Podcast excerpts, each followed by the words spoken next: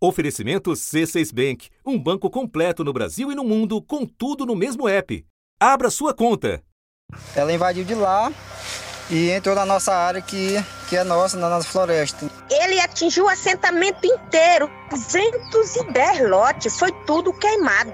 As vacas não vai dar mais leite e as plantações queimou tudo. Nós não sabemos nem como é que a gente vai fazer para sobreviver. E vamos fazer o máximo possível de, de, de apagar esse fogo que vai prejudicar tanto a floresta como os seres humanos por causa da fumaça. Uma conhecida forma de devastação que volta com força. Os milhares de focos de incêndio se espalham rapidamente pela Amazônia. Nesse trecho da Transamazônica, próximo ao município de Lábrea, encontramos vários pontos de fogo ativo. Os focos também se espalharam por esta unidade de conservação estadual e ameaçam animais silvestres. É tanto fogo que clareia a noite. No município de Humaitá, a fumaça no céu indica outro ponto de fogo na mata. Tá dentro, é uma clareira dentro da selva mesmo aí.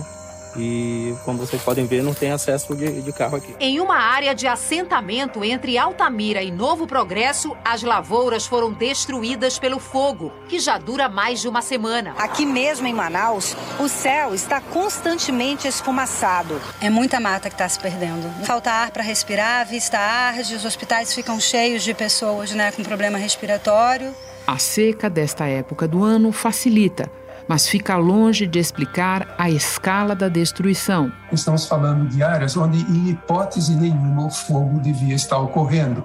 E a gente constata o fogo eh, causado aí por ações certamente criminosas. Né? Nós estamos falando aqui de queimadas de grandes áreas. É uma área muito grande e que depende de muito recurso, de muito investimento econômico para poder fazer um, né, uma devastação numa área como essa. Com a também conhecida complacência de quem deveria coibir. A ausência das forças de segurança nacionais, a ausência da atuação mais firme do IBAMA, do ICMBio, faz com que você tenha um campo livre para esse tipo de crime ambiental. Em, em contrapartida, os estados da Amazônia Legal estão sobrecarregados porque eles têm que combater não só as suas glebas estaduais, não só as suas áreas, as áreas de proteção, mas também tem que defender as áreas da União que estão desprotegidas. O resultado impressiona até para os parâmetros do governo Bolsonaro. O INPE, que é o Instituto Nacional de Pesquisas Espaciais, registrou o maior número de focos de incêndio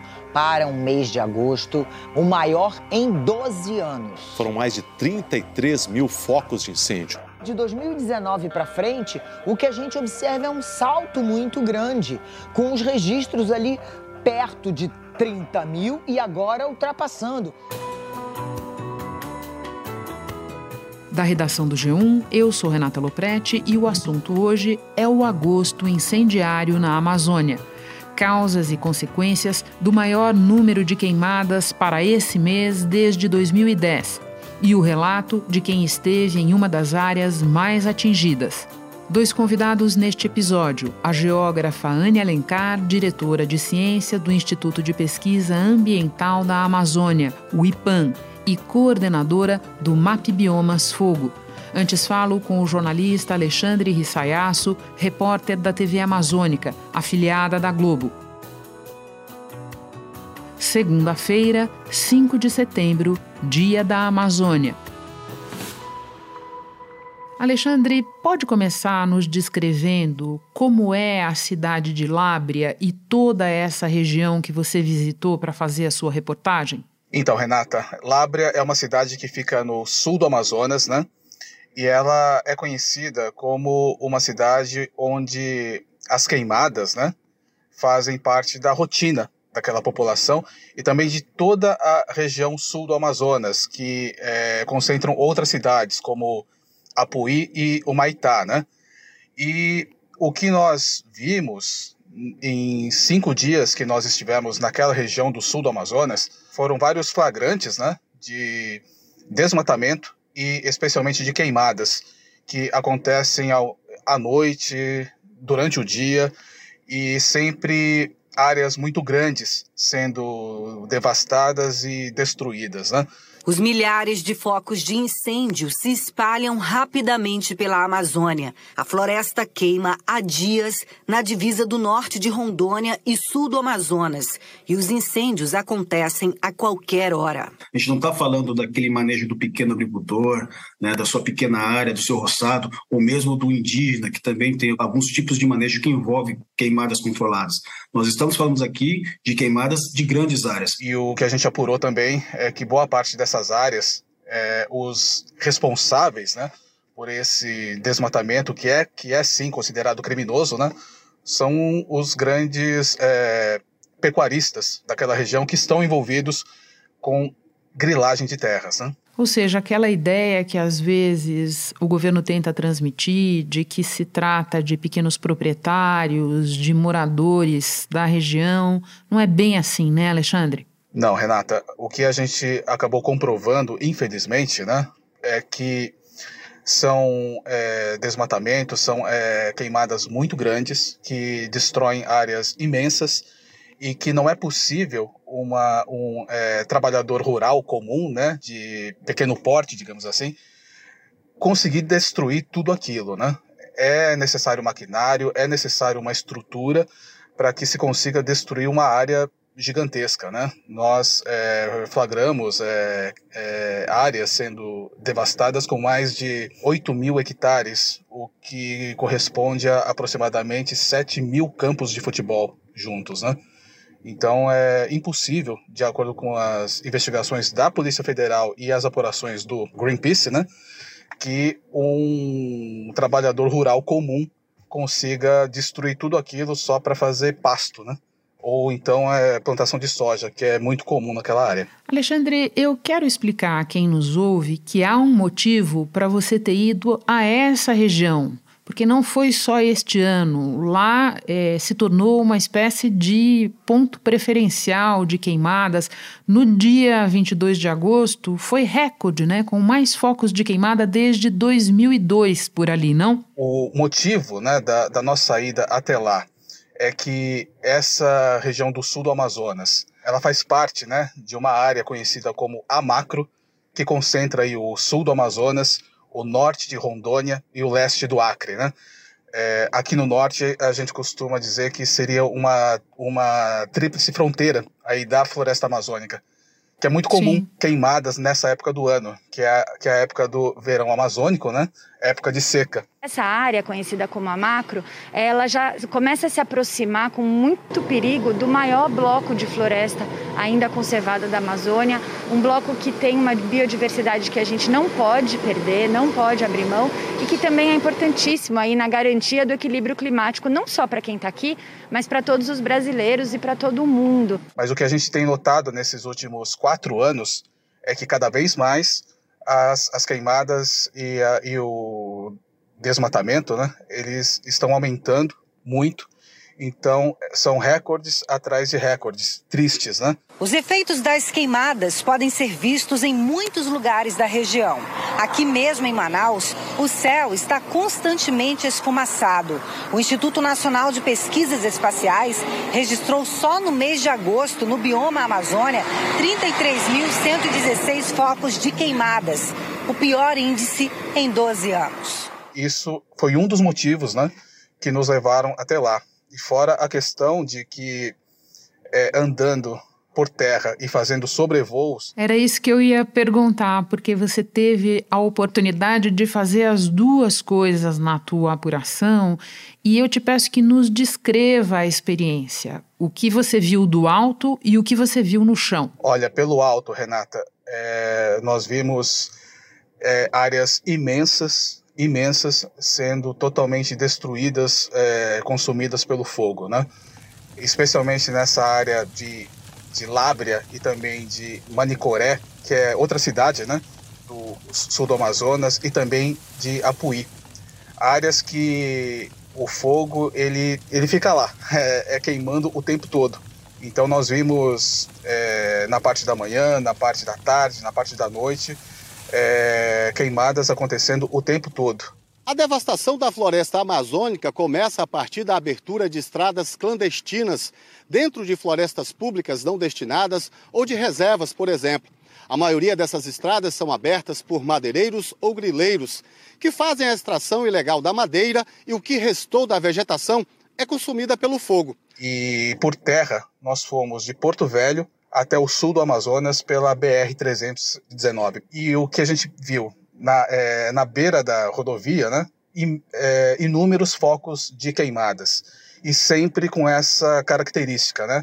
Áreas muito grandes sendo destruídas. Alexandre, para você foi também uma experiência comparativa, porque você esteve lá em 2019, um ano em que as queimadas ganharam bastante repercussão no noticiário internacional. E segundo dados do INPE, nós estamos ainda pior do que naquele ano. Nesse intervalo, 2019 e agora, que diferenças você notou? Olha, Renata, especialmente quando nós fomos é, fazer o registro por terra, né? O que nós percebemos é que os responsáveis por essas queimadas, por esse desmatamento todo, eles atuam, né, é, de uma maneira totalmente despreocupada com qualquer tipo de fiscalização ou de eventualmente assumir uma eventual, uma eventual é, responsabilidade por esse crime, né? O que é bem diferente de 2019, onde as queimadas aconteciam, né? mas é, os autores eles, eles procuravam fazer a queimada, digamos assim, é, bem no início da manhã, ou então durante a madrugada, né? justamente para, para não serem pegos pelos órgãos de fiscalização. Hoje a situação está muito pior, porque não, não existe hora, não existe hora para é, queimada acontecer, infelizmente. É uma espécie de consolidação da certeza de impunidade.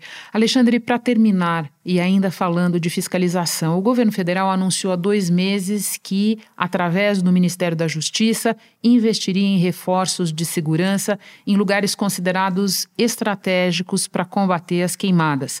Você viu algo disso enquanto esteve lá? Não, Renata. Nós estivemos exatamente nesses pontos estratégicos no sul do Amazonas e também em Rondônia. Nós estivemos em Apuí, que é a cidade do sul do Amazonas, que concentra o maior número de focos de é, queimadas né, em, em agosto, e não encontramos nenhum órgão de fiscalização, né? No ano passado, o IBAMA tinha quase 220 milhões de reais para serem usados na fiscalização ambiental.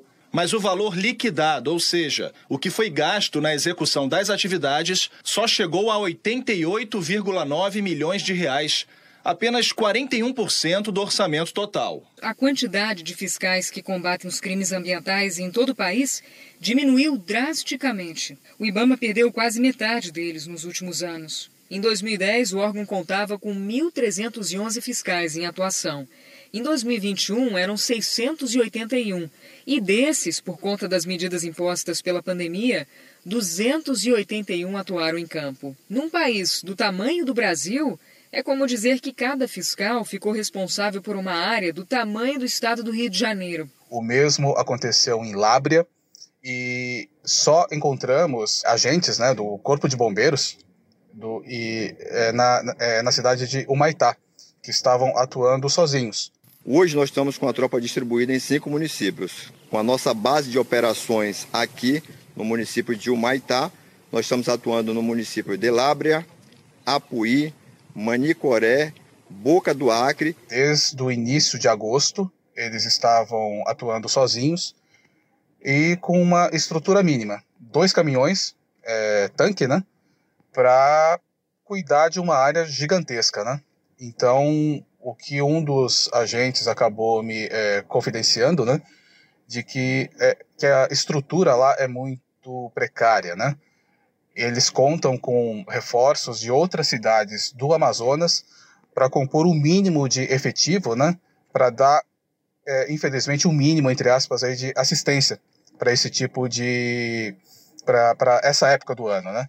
Então a, a estrutura é mínima e fiscalização mesmo nós não vimos nenhuma. O que nós vimos foram agentes do Corpo de Bombeiros né, tentando apagar é, inúmeros focos de incêndio, sendo que um deles, nós estávamos juntos, né, eles mal conseguiram entrar na área que estava sendo queimada porque não havia é, veículos né, adequados para isso. Alexandre, muito obrigada pelo relato, pela participação. Você sabe que é sempre muito bem-vindo no assunto. Bom trabalho.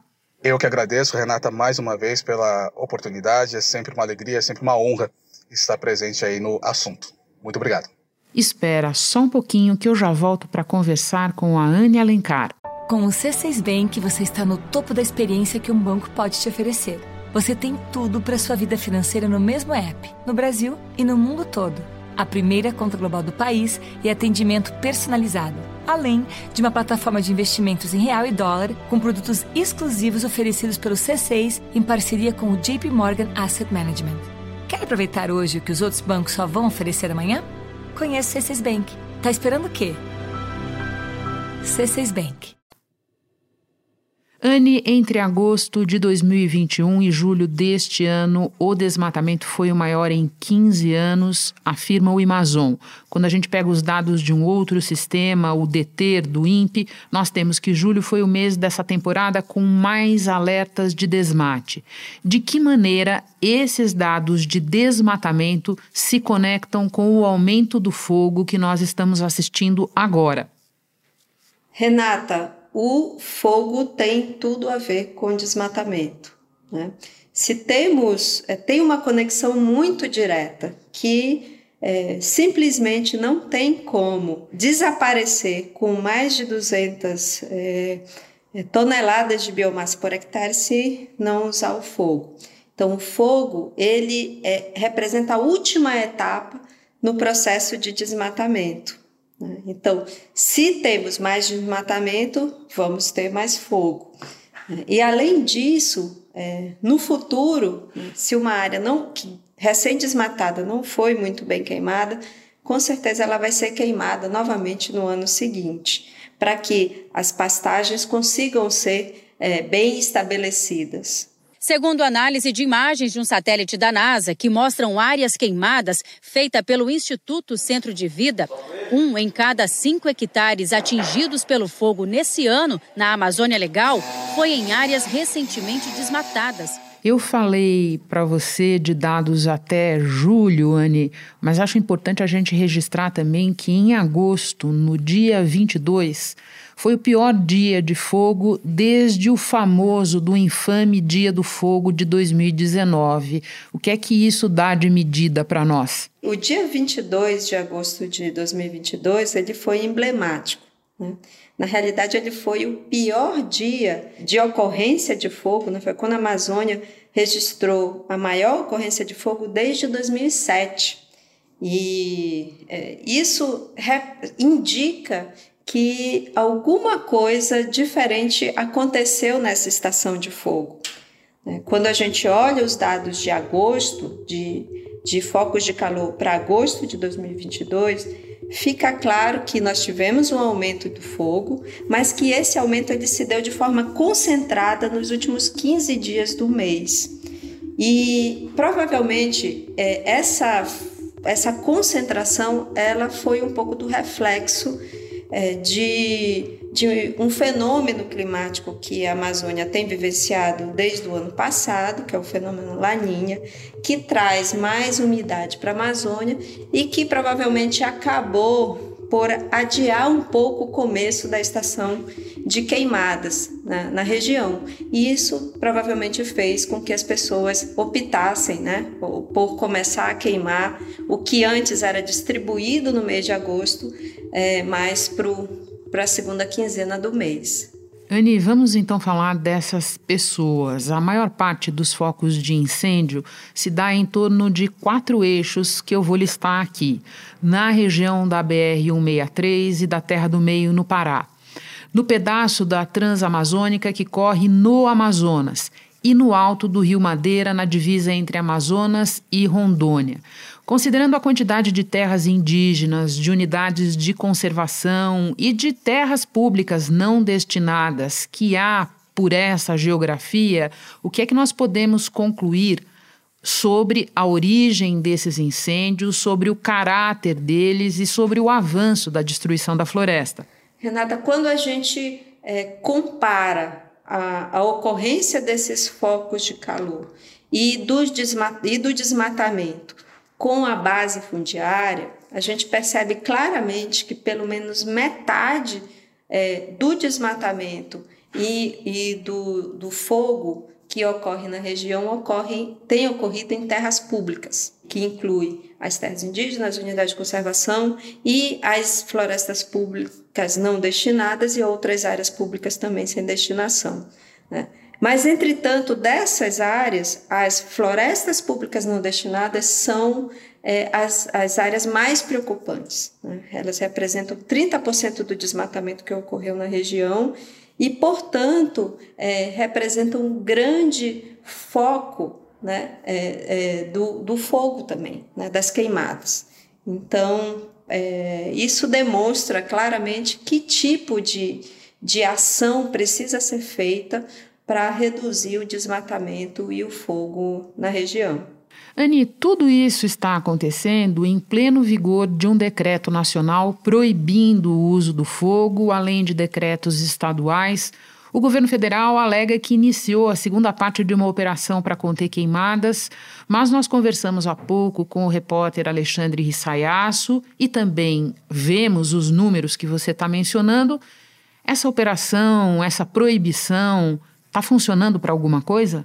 Olha, Renata, é, a gente não tem a transparência total que deveria ter para saber que tipos de operação é, foram feitas, aonde elas atacaram, né? Qual... Então a gente não tem como medir é, é se funcionou ou não. Em nota, olha só, o governo federal declarou que a operação Guardiões uh, do Bioma, coordenada pelo Ministério da Justiça, com apoio do Ministério do Meio Ambiente, mostra uma redução de 24% das áreas queimadas entre julho de 2021 e janeiro desse ano. O que a gente vê pelos dados de satélite é que o, o desmatamento continua é, aumentando e o fogo também, né? E as áreas e as queimadas também. Se essas operações estão lá em campo e ocorrendo, o resultado para a gente ainda não está aparecendo. Anne, para encerrar, no início da conversa, você atribuiu a um fenômeno climático o fato de a temporada de fogo na Amazônia ter começado um pouco mais tarde este ano, com as queimadas explodindo nas últimas semanas de agosto. O que você prevê para o mês de setembro, que está apenas começando? O auge da temporada de fogo na Amazônia pega esses dois meses de agosto e setembro.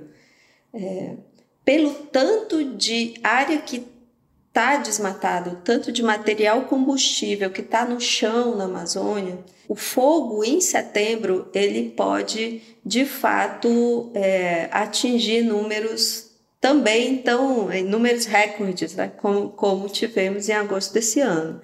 Temos tudo para que tem o cenário todo está pronto para que isso aconteça. É, essa questão climática ela é super importante porque, por exemplo, se nós tivéssemos as condições climáticas que tínhamos em 2019, que foi um ano um pouco mais seco, de fato nós poderíamos estar vivendo um inferno, né?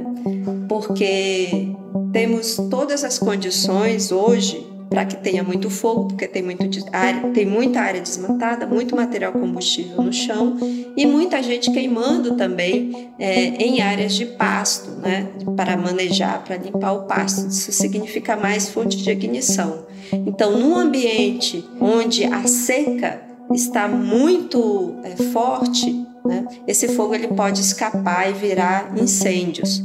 Então, se a gente tem um clima que está mais seco, isso provavelmente aconteceria. Então, é, é de fato, é, o que a gente espera para setembro é um cenário de fogo muito alarmante, mas que poderia ser mais alarmante se tivéssemos um clima favorável para que isso acontecesse. Anne, eu lembro a quem nos ouve que você esteve no nosso episódio de estreia do assunto, junto com o repórter Álvaro Pereira Júnior, para falar justamente de fogo na Amazônia. Dói pensar que três anos depois seja esse o assunto que te traz de volta ao podcast, mas é melhor ter você para nos dar as explicações todas. Te agradeço muito. Boa semana. Obrigada, Renata.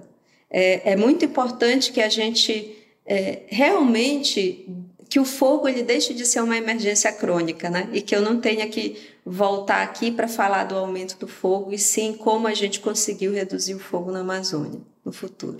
Com certeza, Anne. Abraço. Abraço. Este foi o assunto podcast diário disponível no G1, no Globoplay ou na sua plataforma de áudio preferida. Vale a pena seguir o podcast na Amazon ou no Spotify, assinar no Apple Podcasts, se inscrever no Google Podcasts ou no Castbox e favoritar na Deezer. Assim você recebe uma notificação sempre que tiver novo episódio. Eu sou Renata Loprete e fico por aqui. Até o próximo assunto.